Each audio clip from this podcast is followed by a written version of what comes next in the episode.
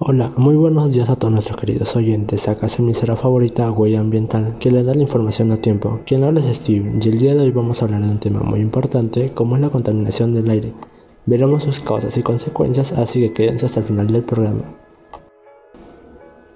La contaminación del aire atmosférica consiste en la presencia de materias o formas de energía en el aire que pueden suponer un daño o molestia de diferente gravedad para los seres vivos.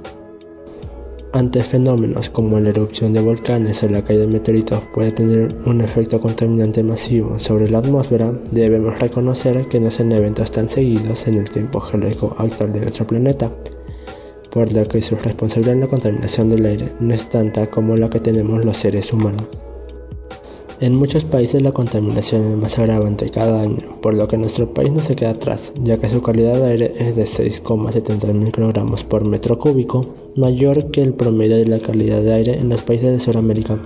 Esto debido a las fábricas y su alta producción de dióxido de azufre, óxido de nitrógeno, monóxido de carbono, entre otros.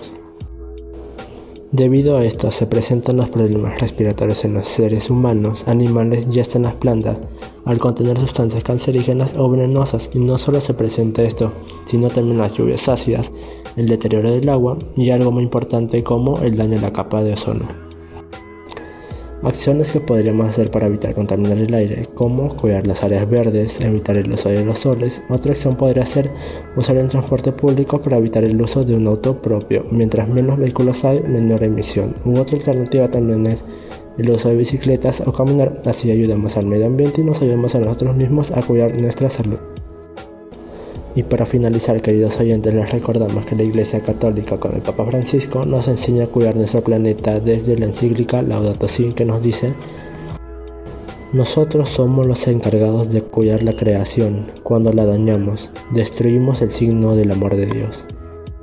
Así que depende de ti, oyente, hacer el cambio para tener un buen futuro para nosotros como para nuestros hijos. Yo soy Steven y nos vemos en un próximo programa. Adiós.